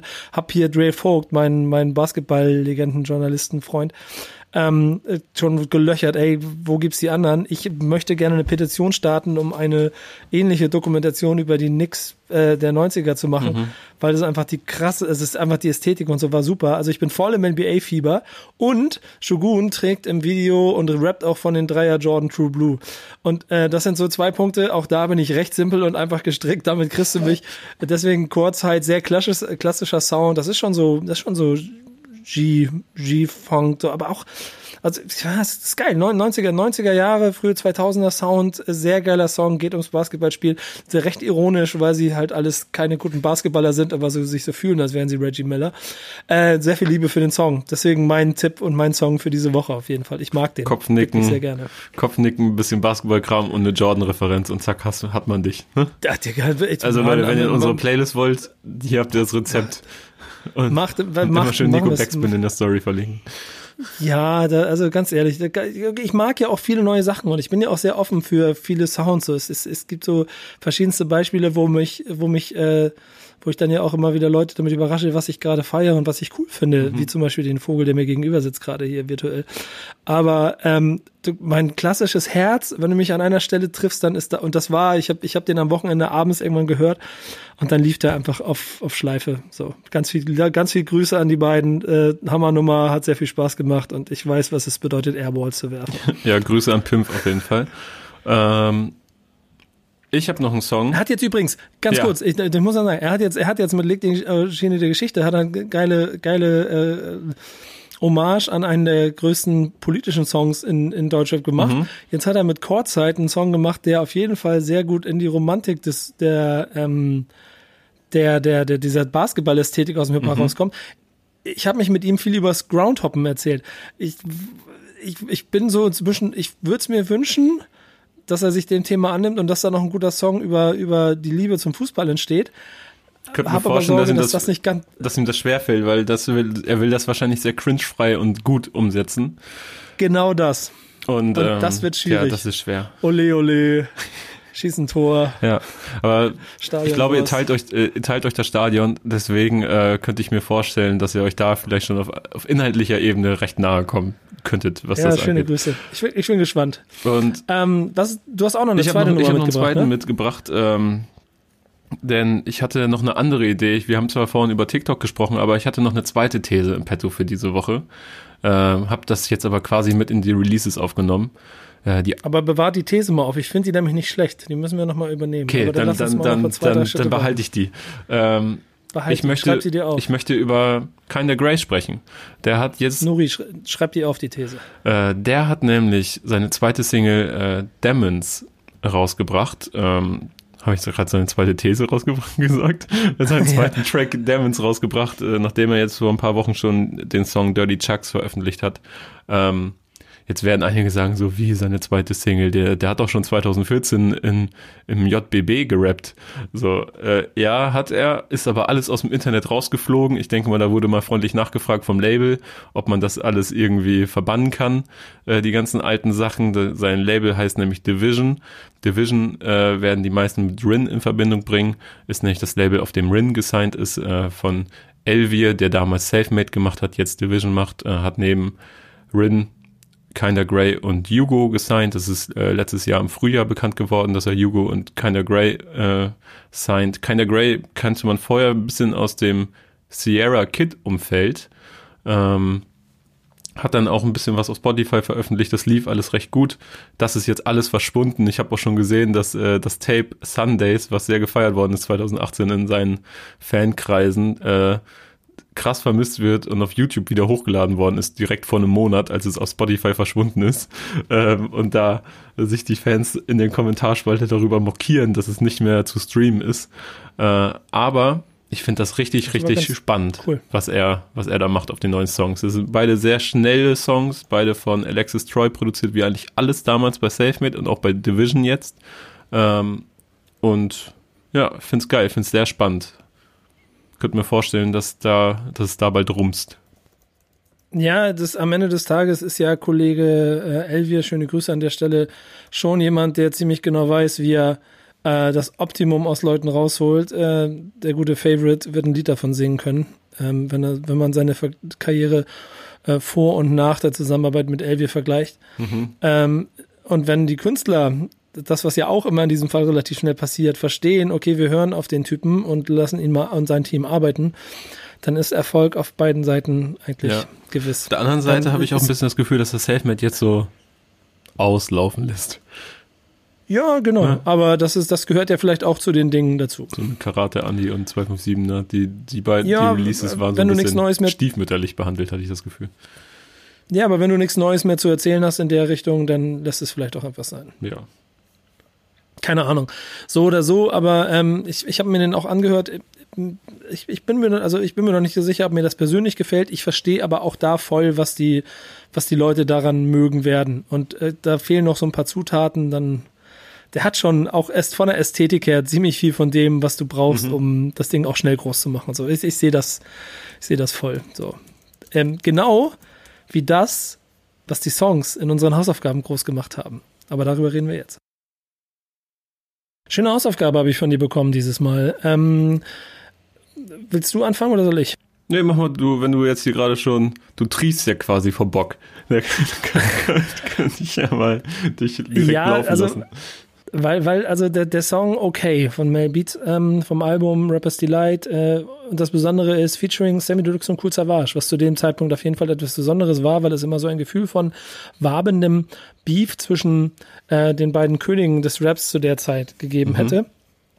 Ähm, das Ding ist April 2004 erschienen, ähm, ist glaube ich insgesamt auch eine Nummer, die und auch zu der Zeit sehr soundtechnisch sehr spannend und sehr interessant ist, weil sie halt so ein US-Gefühl gibt. Ähm, aber, nee, weißt du was, Alter? Nee. Ähm, wir machen das anders. Denn ich bin ja eigentlich auch immer zu faul zum Hausaufgaben machen, um ehrlich zu sein.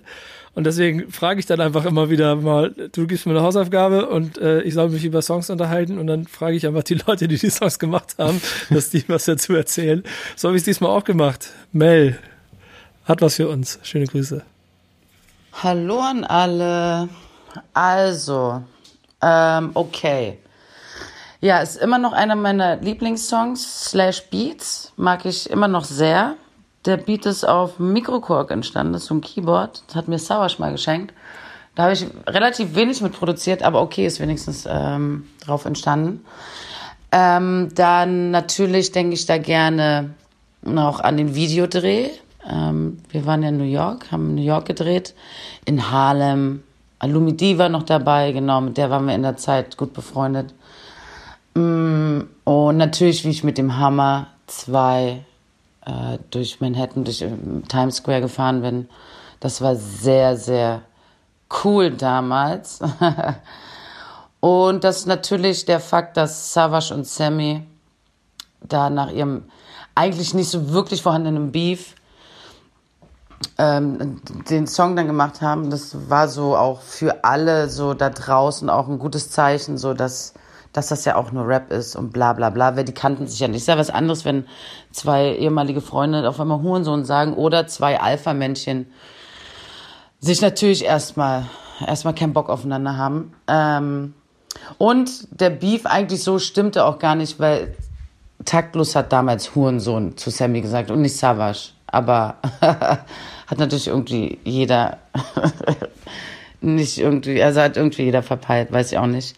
Ja, und das waren jetzt so eigentlich die wichtigsten Eckpunkte. Wenn ihr noch Fragen habt, immer her damit. Tschüss. Vielen Dank, Mel, äh, dass du mir bei den Hausaufgaben geholfen hast. Und im Prinzip bringt es das alles auch so auf den Punkt. Wir könnten jetzt in der Masse noch darüber reden, was dieses Album dahinter eigentlich bedeutet. Ähm, äh, zum Song noch die letzte Information. Ich lese das hier gerade noch in, der, in, in unseren Notizen, weil ich das auch sehr cool fand, äh, dass äh, Sammy am Ende ja quasi äh, Try Again von Alia, ähm, Alia ähm, covert. Mhm. Denkt, wir hätten Beef. Ich fange jetzt nicht an zu singen, keine Sorge, Leute. ähm, aber das mochte ich damals auch schon sehr, sehr mhm. gerne. Äh, ein Song, der schon sehr Ami-lastig gewesen ist und auch sehr viel Spaß gemacht hat. Das sah auch einfach geil aus damals, als dieses Video rauskam, wie die da halt durch Harlem laufen. Ja. Geil. Deine, deine Seite kommt jetzt gleich. Ich, ich hau noch ein bisschen die letzten Fakten raus. Mhm. Dan Rapper's Delight ist das Producer-Album von Mel Beats in einer Zeit, wo auch Producer-Alben noch in Deutschland noch gar nicht so en vogue waren. Aber eine ganz schöne Ansage, denn am Ende des Tages ist auch fucking Kanye West mit auf diesem Producer-Album. Mit einem Feature. Ey, warum kam dann nie wieder was von Mel? Ja, das müssen wir sie fragen. Wenn du so eine Platte gesagt, machst wenn wir mehr Fragen haben, dann sollen wir uns melden. Vielleicht wäre es mal Zeit, dass man mal drüber spricht. Es gibt aber einen sehr schönen Podcast äh, zu Backspin 25, hatte ich mich mit ihr getroffen und über ihr Cover gesprochen. Sie war damals auch Cover-Geschichte äh, der Backspin. Aber warum hast du den Song denn ausgewählt? Ähm, also es war ja letzte Woche haben wir über diese Versus Battles gesprochen und haben kurz überlegt, welche beiden deutschen äh, Rap-Stars, muss man dann ja auch wirklich sagen, könnten das miteinander machen. So, was ist, wo es die Leute auch wirklich äh, packen würde. Und ich glaube, Sammy und Savage, das wäre eine Kombination, ähm, bei der es sehr interessant wäre, die beiden so zu sehen, wie sie ähm, auch auf ihre Musik von damals reagieren. Also, Definitiv. also ne, wenn, wenn Sammy jetzt irgendwie äh, Savage zurück vorspielt oder wenn sie halt okay spielen und dann darüber hören. Also mich würde wirklich interessieren, was Savage über die alten Sammy Deluxe Sachen denkt und umgekehrt, weil die mhm. beiden, obwohl nun klar ist, eigentlich seit 2004 klar ist, dass die beiden sich äh, gut miteinander oder professionell miteinander verstehen, keine Ahnung, dass es auf jeden Fall keinen Ärger gibt, aber trotzdem habe ich immer das Gefühl, dass die beiden so eine komische Distanz voneinander umgibt. Und das meine ich gar nicht so, dass da irgendwie eine Spannung zwischen den beiden ist, sondern einfach nur eine Distanz. Und irgendwie werde ich das Gefühl nie los. Es kann ganz anders sein. Vielleicht texten die sich, schicken die sich jeden Tag Memes bei WhatsApp, aber ähm, in der gemeinsamen Facebook-Gruppe. Ja, ich, genau, glaube, ich glaube schon, dass, dass, dass, dass dieses gewisse Gefühl von, also das hat ja äh, Mel eben auch ganz gut gesagt, diese Alpha-Tiere, die da aufeinander treffen, mhm. dieses Gefühl wird wahrscheinlich nie ganz weg sein. Über die Jahre ist dem halt eine gewisse Gelassenheit gewichen, 100 Prozent. Ja, und äh, deswegen fand ich den Song irgendwie so für die Auswahl äh, auf diesem Versus-Battle-Gedanken ganz spannend. Und dann habe ich auch direkt letzte Woche, als ich dir die Hausaufgabe gegeben habe, zurück an mein 13-jähriges Ich zurückgedacht, wie ich äh, irgendwie jeden Tag nach der Schule direkt zack aufs Sofa, Fernseher an und Viva Plus laufen lassen, ja. wo Get the Clip lief und dann immer so die Top 3 beobachtet habe, welcher Song jetzt hochgevotet wird per SMS. Ähm, und halt ich immer hoffe, so, du hast auch fleißig mitgevotet ne? und immer ganz viel Geld da Nee, nee, SMS ich musste, ich, äh, ich habe immer eine SMS ohne Satzzeichen äh, geschrieben. Also so ohne Leerzeilen höchstens mal einen Punkt oder so, wenn es wirklich sein musste fürs Verständnis. Mhm. Und ganz viele Wörter auch abgekürzt, weil eine SMS hat, glaube ich, 19 Cent gekostet oder so und 15 Euro immer von der Tankstelle, die musste ein bisschen halten. Mhm. Und ähm, das ja, waren noch Zeiten. Das waren Zeiten. Und das, da konnte ich nicht 49 Cent für so eine Get the Clip Dings ausgeben, weil Hip-Hop war eh schon so am Start, dass eh den ganzen Tag nur Hip-Hop da gewotet worden ist. ähm, und ich habe mich dann immer krass gefreut, wenn dann zum Beispiel OK kam. Ähm, das hat mich damals komplett fertig gemacht. Dieser Beat, dieser Song. Und ich war eh voll auf meinem Savage und aber auch Sammy so, so zurück und sowas. Das war genau mein, mein Ding. Deswegen ja, war okay damals äh, schon ziemlich geil. Auf jeden Fall auch ein schönes, äh, schönes, schönes äh, Relikt aus der Zeit, muss ich sagen. Ähm, das, was ich dir ausgesucht habe, ist halt nochmal, also da liegt Staub drauf, ne? Da musst du jetzt ein bisschen erstmal was wegpusten, bevor wir darüber reden können. Äh. Weil, weil es auch, muss man da vielleicht noch als erstes sagen, auch gar nicht die große Fanciness hat, wie vielleicht manches anderes, was der Künstler danach gemacht hat. Ja, ähm, definitiv. Du hast mir mit auf den Weg gegeben America's Most Wanted von Ice Cube aus dem Jahr 1990. Ähm, und ich glaube, das ist sein Debütalbum gewesen auch die erste Single davon. Und ich muss sagen, es ist vielleicht, es könnte die beste Hausaufgabe bislang gewesen sein, die du mir mitgegeben hast. Ähm, denn dieses, ich habe dieses Album dann durchlaufen lassen. Es ist, glaube ich, nicht auf Spotify, wenn ich richtig, wenn ich das richtig in Erinnerung habe. Ich glaube, ich musste es gestern auf YouTube äh, hören und dann habe ich das Album auch so durchlaufen lassen und es hat mir echt richtig Spaß gemacht, das, das zu hören. So, es hat wirklich Bock gemacht. Ich habe mit äh, America's Most Wanted angefangen und diese Drum Breaks haben mich so fertig gemacht, diese, diese geilen Drums einfach, weil es so, mhm. es ist ehrlich gesagt ich habe mich damals natürlich mit Ice Cube, NWA und Co. beschäftigt, Tupac, Biggie, das war alles so eine Zeit, auch genau diese Zeit, wo ich 13, 14 war und auch okay gehört habe gleichzeitig von Melbeats. Äh, war aber auch die Zeit, wo ich so mein Zimmer voll tapeziert hatte mit diesen lebensgroßen Tupac-Posters und äh, NWA und so und das Gefühl hatte, ich muss diesen ganzen West Coast-Kram alles nachholen. Ich weiß noch, ich habe irgendwie eine fünften oder sechsten Klasse in Englisch habe ich so ein Referat gehalten über den West Coast East Coast Beef. so, so richtig peinlich hängen geblieben. Und ähm, habe aber, ich muss aber auch sagen, dass mich das, dieses Gefühl von Nachholen, wie ich es so mit 13, 14, 15 hatte, seitdem nicht mehr so krass gepackt hat. Also, dass ich so jetzt in den letzten Jahren nochmal das Gefühl hatte, komm, jetzt höre ich noch mehr nochmal alle NWA-Sachen durch und auch nochmal deren Solo-Alben und so weiter, weil ich das, weißt du, es ist so abgehakt. Das habe ich mal gemacht und ich bin momentan nicht auf dem Film. Aber mhm. gestern bin ich da wieder reingekommen und es hat Bock gemacht. Und ähm, ja, habe dann auch so darüber gelesen, wie äh, Ice Cube noch bei den Aufnahmen so ähm, bei bei seiner Producergruppe ähm, The Bomb Squad, wo unter anderem Chuck D Mitglied ist, so auf dem auf dem Boden geschlafen hat und sich da dann die Beats zu, zu angehört hat und äh, das war ja auch vor dem krassen großen Erfolg so. Er hatte ein bisschen Ärger mit NWA und er hat den Song auch von jemandem gerippt. Der Beat war eigentlich für jemanden äh, äh, gesaved für Berserk, glaube ich. Und ja, der, der ja. Bomb Squad ist halt Public Enemy, ne? Und das ja. merkst du, die, die, die, Drums, die du hörst, das ist auch typischer 90s, 80s, äh, End, 80s, 90s Sound von Public Enemy aus der Zeit. Und der ist so herrlich schön treibend und macht den ganzen Song auch so wild, finde ich. Und ähm, es ist ja der Übergang von NWA-Zeit zu Solo-Karriere und damit dann auch als ganz wichtige Ansage für Ice Cube, um zu zeigen, dass er der, dass er der krasseste aus dem NWA-Kosmos war und hat eine unheimliche Energie. Das ganze Album ist ja. halt rough und, und wild. Es ist nicht mein Lieblingsalbum, aber dadurch, dass es jetzt 30. Geburtstag gefeiert hatte, finde ich einfach auch Pflicht, einfach mal reingehört mhm. zu haben. Und der mit dem Song davor, ähm, The Wrong N-Word äh, to Fuck With, ähm, zwei der äh, einfach, ähm, wie soll man sagen, schon intensivsten Songs inklusive und das ist auch der, interessante, der interessante Punkt an dem an, an, wo ich heute noch mal drüber nachdenke weil als ich damit als ich damit in Berührung gekommen bin war ich 13 14 Jahre alt. Und dann habe ich Sachen von NWA gehört ähm, oder dann in diesem Fall auch von von von von Ice Cube. Und die Benutzung des N-Worts in ihrer Kunst ähm, war dort das erste Mal, dass ich damit konfrontiert wurde. Und über die Jahre wahrscheinlich habe ich erst dann verstanden, wie viel Impact da drin steckt, warum es benutzt wird, wie es benutzt wird, in welcher, in welcher Häufigkeit alleine auf diesem Album es auch benutzt wird, zur Positionierung, zur, zur Abgrenzung. Das ist schon krass politisch. Mhm. Dafür, dass es eigentlich nur ein Rap-Album ist. Und das darf man immer nicht unterschätzen. Und wahrscheinlich auch in meinen Augen immer ein großer Unterschied zu Sachen, die heute entstehen, alles, was Ice Cube zu der Zeit gemacht hat, war politisch, auch wenn es nicht politisch geklungen hat. Ja, ich habe mir auch so den Text durchgelesen, während ich es gehört habe, und ich habe auch den Eindruck, dass es aus seiner Sicht, glaube ich, gar nicht so krass absichtlich politisch ist, sondern es war einfach Rap, genau wie das. er ihn machen wollte. Und ähm, er hat einfach über das gerappt, was ihn umgeben hat und was ihn beschäftigt hat, ohne da irgendwie mit Absicht eine krasse Message drin verpacken zu wollen. So, er hat einfach gerappt und das auf diesen Beats mit diesen Drum Breaks und den Beat Changes und so, äh, für die auch Chuck D verantwortlich war, hat er später noch gesagt, er hat jetzt zum Beispiel vorletzte Woche Samstag hat er so einen äh, Insta-Livestream gehabt zu dem 30-jährigen Jubiläum und hat da so alte Fotos gezeigt und so und ey, wirklich krass. Dieser Beat hat mich fertig gemacht und damit hat er mich direkt gecatcht und äh, dann lief das Album so durch und ich war so eine Stunde in, in Ice Cube 1990 versunken. Ja, geil. Ich, ich würde jedem, also jedem, der sich noch mal ein bisschen auch auf diese Zeitreise geben möchte, auf jeden Fall das Album auch ans Herz legen.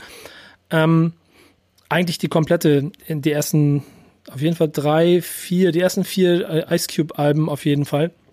Mein Highlight ist da immer The Predator. Da bin ich, da war ich, keine Ahnung, 15, das ist 92 ausgekommen. Das habe ich quasi in den Laden an dem Tag, als es gekommen bin. Und das ist eins dieser wahrscheinlich, äh, also dieser kleine Stapel, ich will das nicht limitieren, 10, 20 Alben vielleicht in meinem Leben, die ich von A bis Z durchgehört habe, wo ich jeden Text irgendwann mitrappen konnte. Public Enemy, äh, Taxination, nee, äh, Fear, nee, auch nicht. Welches war denn das? Apocalypse 91 von Public Enemy ist zum Beispiel ein ähnliches Album, das 91 rausgekommen ist.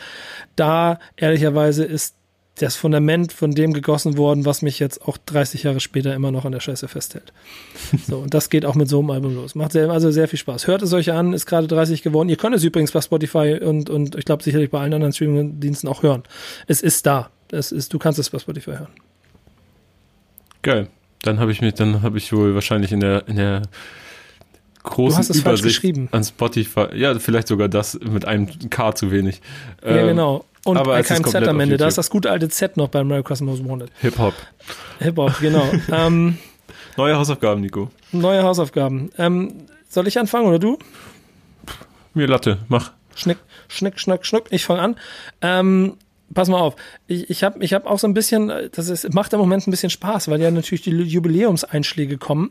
Mhm. Und deswegen hatte ich die Idee, ob ich dir auch wieder jubiläumsseitig etwas gebe. Und dann wäre es zu naheliegend gewesen, Eminem mit The Marshall Mathers EP, äh, EP zu nehmen, mhm. weil es 20 Jahre Geburtstag hatte. Dann habe ich geguckt, was zeitgleich noch Geburtstag hatte zu der Zeit, weil mir Eminem zu einfach gewesen wäre.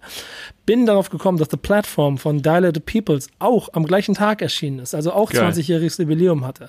Hab mir dann den Song äh, rausgesucht von dem Album, der in meinen Augen der beste des, des Albums ist. Und das ist kein Hit von denen. Und jetzt hast du die Frage. Also es ist, ist ein Brett, mhm. aber es ist kein Hit. Möchtest du ein Brett oder ein Hit? Also ich habe Dilated People früher natürlich äh, wahrgenommen und äh, ja. auch ein paar Hits von denen und die fand ich auch geil. Die haben sich dann immer auf meinen 128 Megabyte MP, MP3 USB-Stick äh, wiedergefunden. Aber das waren dann eher die Hits, die da drauf waren. Also ich wäre, glaube ich, eher für den, für den Hit, ehrlich gesagt. Okay, dann nehmen wir den Hit. Aber ich erzähle das Brett. Brett ist auf The Platform, ist Work the Angles, mhm. ähm, der letzte Song äh, glaube ich, oder einer der letzten. Bitte hört euch den einfach mal an, weil, ey, ganz ernsthaft, ich, ich kann, ich habe eben noch mal ein bisschen reingehört, du bist so am Kopfnicken bei dem Ding, es knallt einfach. Und stellt euch das live vor, so, das ist einfach Abriss. Aber dann möchte ich einfach den Klassiker nehmen, der ja, obwohl er 20 Jahre oder dann jetzt 19 Jahre alt ist und wir ihn nächstes Jahr bestimmt noch mal besprechen könnten, aber ich den jetzt einfach schon mal mitbringe. Und das ist der, wo dann immer die Faust in die Luft wird, worst come the worst, my people come first. Ja, das ist natürlich, äh Worst come the worst. Ähm, mehr geht nicht. Und vor allen Dingen, äh, es, es kann auch wie eine Hymne in Corona-Zeiten wirken. Wenn äh, du zu Hause Probleme hast und nicht genau weißt, wie es weitergehen soll, äh, hör diesen Song und mach zusammen mit Kevin die Hausaufgaben. ich habe natürlich Woche, immer von den Dilated People uh, This Way gehört. Ja. Das fand ja, ich zu krank genau. damals. Ähm, aber dazu dann nächste Woche mehr wahrscheinlich. Und meine Hausaufgabe an dich ist von einem alten Bekannten von uns, ähm, und einer jungen Dame aus Hamburg, nun Berlin, Alpha Mob und Haiti. Äh, ich nehme die Glock, heißt der Song. Ich nehme äh, die Glock. Genau. Und äh, Alpha Mob hatten wir letztens schon in den Hausaufgaben, bringt es nun mal so mit sich, wenn man ein guter Produzent ist und auch schon vor ein paar Jahren äh, Mucke gemacht hat. Äh, ich bin nochmal wieder auf den Song gestoßen, weil Haiti hat am Wochenende ein neues Video veröffentlicht und es geht knapp zehn Minuten. Denn nach gut der Hälfte, da laufen dann lange die Credits im Abspann äh, von den Leuten, die an einem wieder krassen äh, Song mitgearbeitet oder einem krassen Video mitgearbeitet haben für E.T. Und danach rappt sie auf dem Parkplatz ähm, den Song nochmal, ich nehme die Glock, einen vier oder fünf Jahre alten Song, einfach nochmal in voller Länge für das Video, für den Behind-the-Scenes-Material quasi. Und äh, da muss ich nochmal an den Song denken. Ich nehme ihn mit. Und ja. dann hören wir uns nächste Woche wieder, wenn es wieder heißt Backspin Stammtisch. Dann wieder mit Kappen Nico und Zottel Kevin. oh Gott. Macht's gut. War mir eine Freude. Bis bald. Ciao. Tschüss.